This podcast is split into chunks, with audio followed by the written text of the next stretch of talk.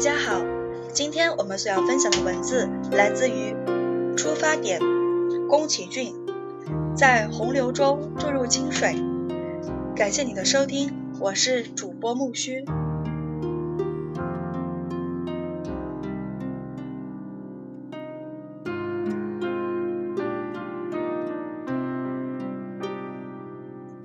在洪流中注入清水，宫崎骏。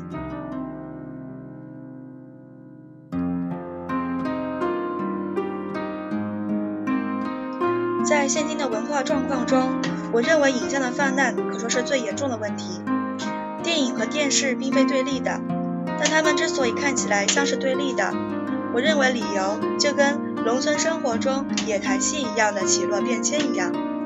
原本只是在农闲时期才会看得到的野台戏，却因邻居的常设电影剧院开张而有的变化。农民们本来可以趁农闲时自己，呃，众筹戏剧的演出事宜，现在只需要到邻村花点钱，就能随时享受看戏的乐趣。电影和电视之间的变化历程和上述的变化，只不过是程度上的差异罢了。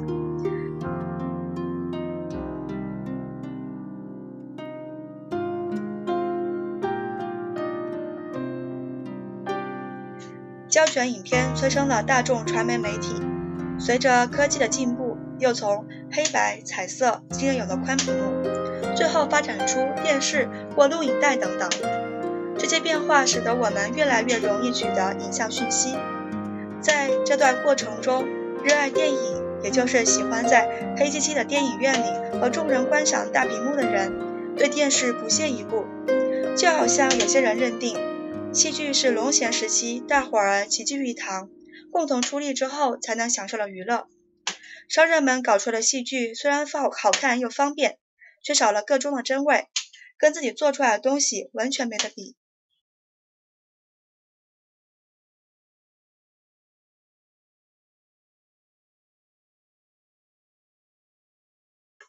的确，电影也有过它的黄金岁月。其中有以一九五零年代初期的电影，对当时的人们而言，可说是最便宜的娱乐了。连我看过没什么内容的打斗片或西部电影，刚开始我是不挑片子的。我看过《擦鞋童》，也看过《单车失窃记》，看完之后，整个人恍恍惚惚的回家。至于木村宫的片子，则让我明白做人有多难。一想到影片中憨厚诚实的青年，我回家的脚步就变得好沉重。所以，对我们来说，当年的电影和现在的娱乐媒体在意义上有多么的不同。也因此，我们面临了一个课题，那就是电影或电视该如何结合现今的文化状况，又该如何寻求生存之道。在讨论这个问题之前，我想先说说电影作品的可能性。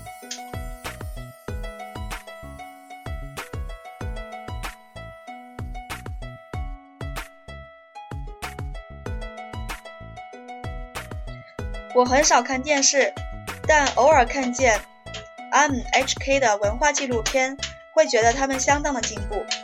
能把《丝路》这样的节目制作得如此精致却平易近人，实为幕后工作群的一大成就。我觉得它甚至比小时候在学校礼堂里看到的教育文化影片还要精彩。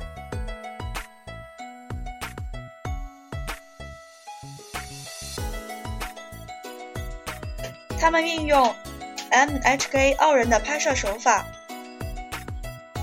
充分活用了影带技术的先进功能，结合公司的财力，让镜头上天下地般的穿梭自如，呈现了空前的立体画面。《一都六县》这个节目则令我感受到比昔日电影更丰富的印象。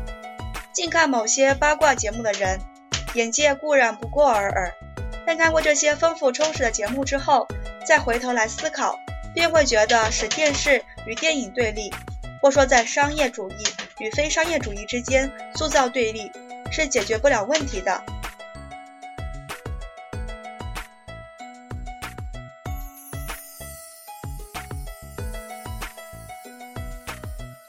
回顾我的自己的童年，我们这一代可说是喝通俗文化的奶水长大的。随战后各种民族运动而兴起的儿童杂志与读物，在韩战之后便消失了，我根本无从接触。相反的，我看到的却是那波反动嗯浪潮中诞生的所有杂志。在那样的环境下长大，当然也会想做那相似的事情。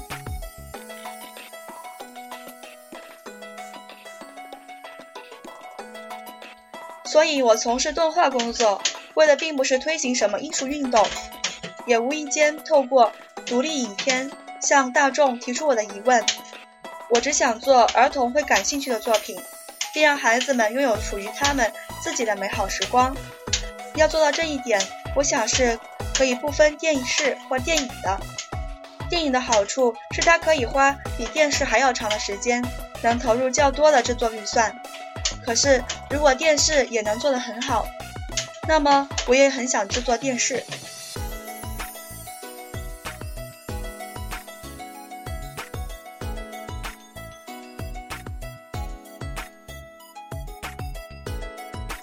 只不过，电视和电影两方都有个严重的问题，那就是汲汲营营的追求短视近利。电视的利基更小。在制作上也因此更斤斤计较，但电影好不到哪里去，二者都要求起货案打出安全牌后才肯接受。同时，电视还有更严重的产量过剩问题，它使得从业人员不知道自己在做什么，也不晓得别人在做什么。当然，他们也不会去看彼此的东西，因为只需要瞄一眼便一目了然，自然不会多看一眼的念头。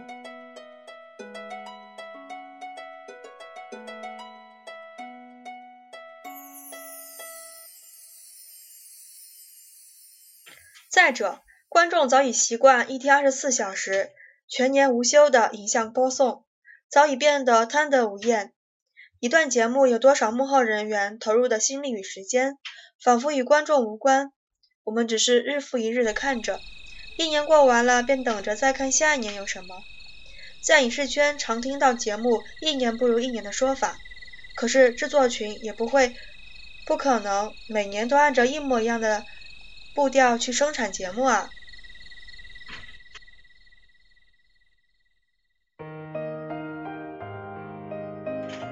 越是全神贯注在一部作品上，就越不可能复制出第二部完全相同的成品。要想每年都做出好东西，就必须整合起完成完善的体制。动画更是如此，它不可能和戏剧、电影一样连年出续集。在大量生产、大量贩卖的制度下，每一部作品的生命周期都缩短了。制作人员在忙不停的工作中，难免会让作品的内涵变得稀薄了。这就是现况。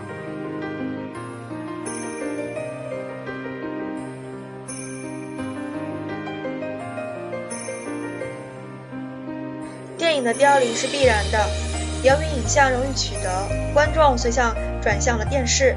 这一点就像电影院取代了露天电影或演戏台一样。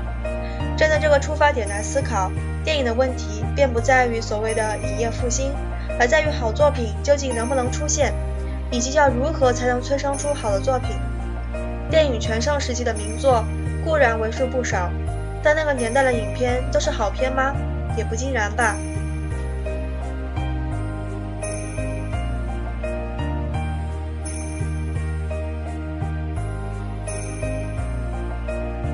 还有许多比现在更低劣的作品呢。某些时代剧或自称为现代剧的成作品，用现在的眼光来看，根本就是不堪入目、荒唐至极。所幸那些劣作会随着时间而消逝，所以倒也不成问题了。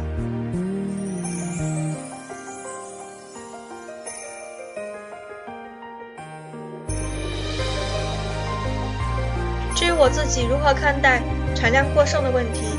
又如何在这样的文化现状中自处呢？坦白说，真是进退维谷。我一方面会想，最好的方法就是终止创作，否则就算是提了一桶自以为的是的清水，对着洪流泼进去，不同样是无济于事吗？可是另一方面，我又会自找理由，认为就算身处洪流，你我总是要喝清水的。于是我又凭着这个意识，对接手的案子埋头忘我。我就是在这之间摆荡不定着。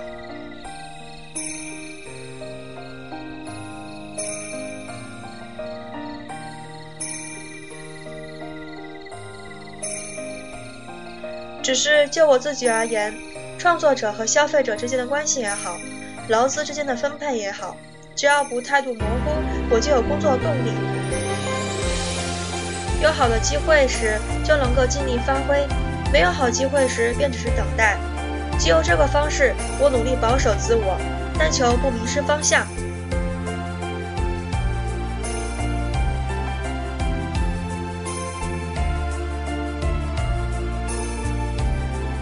这篇文章发表于 Five Points Five Point Show，一九八五年一月号，宫崎骏。我们所要分享的，在洪流中注入清水，就到这里了。感谢你的收听，让我们期待下一期的更新吧。谢谢。